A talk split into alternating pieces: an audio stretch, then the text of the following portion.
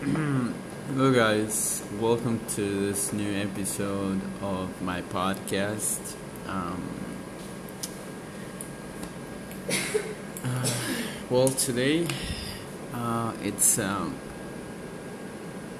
uh, July 23, 20, 23rd, oh, 23rd of July. Um, there's not much, there's not many things for me to say, but also, um, I'm still, well, today I wanted to talk about my dream job, or, yeah, like, uh, my wife normally she she talks or she mentions the the expression um, passive passive income. Is is that what you say passive income um, it's, it sounds like a dream, to be honest. And and sorry if um, I mean no no no no. Let me um, let me organize my ideas. It sounds like a dream, but also I think that many people for some reason can do it. Um, so why it sound why does it sound like a dream? Um, well, I think it sounds like a dream because um, if if you want to make money uh, and to live, uh, uh, how can I say that?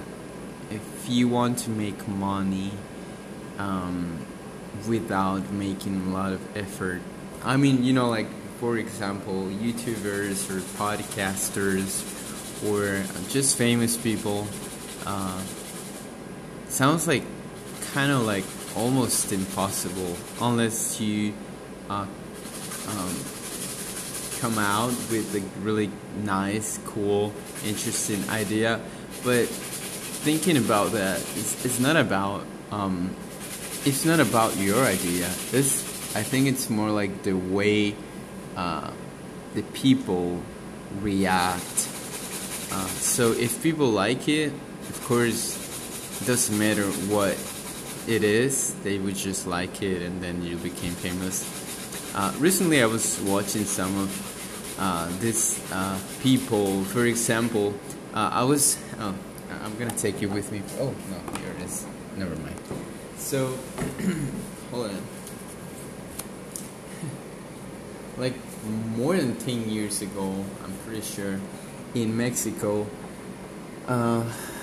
Uh, there was this video on YouTube about is this is this three kids they they it's it's funny because they were living in a place that I was living uh, before and they went to like in a, like a ranch with their families you know like to just relax and and, and uh, probably it was like a vacation or something like that. And um so they went there, and apparently, uh, in the video, you can see that it's this, this three kids that are like just playing, uh, and they're trying to cross the creek. Um, so uh, there's like a apparently there's like a kind of like uh, some trees just fell, and they were using them as, as a bridge but when the last kid is trying to cross the creek using these trees, uh, one of them is like uh, he tries to uh, um, make him fall, and he and, and he succeeds success succeed succeeds. How do you say that? Succeeds. He succeeds succeeds. So basically, in the video, the the little kid who's about to fall, he's like, "No, please don't do it. No way, please don't do it." And finally, he falls and and he, uh, you know, he falls into the creek, and um, and well, that's basically the video. So, uh, apparently, this video became really famous over the years, and then I was like, uh, I don't know how, but I found uh, videos of him. Uh, so basically he was invited to join uh, many different programs, television programs, television shows, and also there is a official video of him uh, taking revenge of these kids.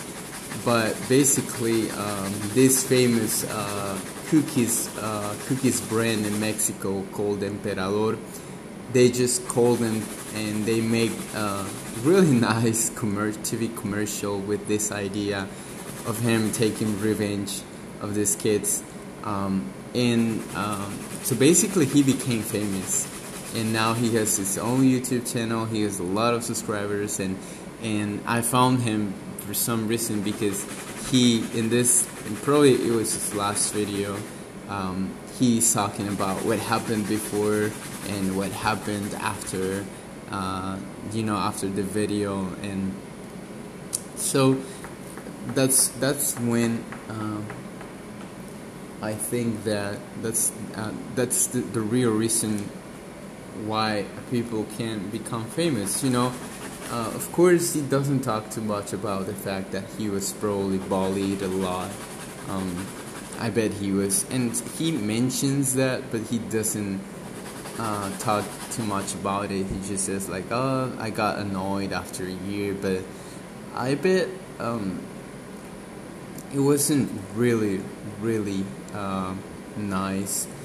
Another thing that kind of surprised, well, I don't know if I would say surprised me or not, but um, the thing is that, um, so there's there was this really famous TV show in Mexico called Otro Rollo, Otro Rollo, and and basically eh, they were just like a TV show, you know, like they were making uh, stuff to entertain people in general. And, and, and this guy appears in one of the shows, in one of the um, uh, episodes, uh, and they just interview the, the little kid. It was probably one or two years after the video. But the, the sad part to me is to realize that when they're interviewing this kid, they're just making fun of him. They're just asking him to repeat the words that he was saying in the video, you know, like it's a joke, and they keep just making fun of him in the whole episode. And he's like, you know, he's a kid. He's just laughing and he's just trying to look normal. But but but I I just I don't know what you guys feel, um, but definitely doesn't make me. It, it's not something that makes me feel like happy or like I don't want to laugh.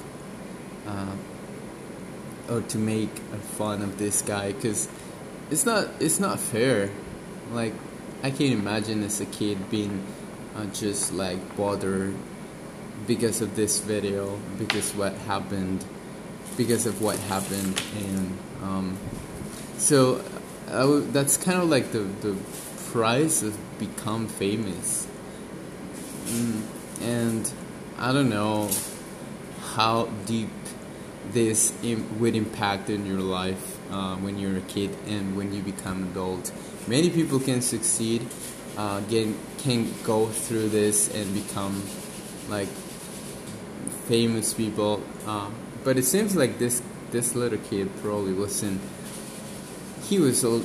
He, he comes from a rich family, maybe. I'm I'm not sure, but it seems like it or maybe th- this video make made his family rich. I don't know, but um, what what I'm trying to say is that sometimes you get lucky and you become famous, but of course there's a price to pay, and it's not all the time for free.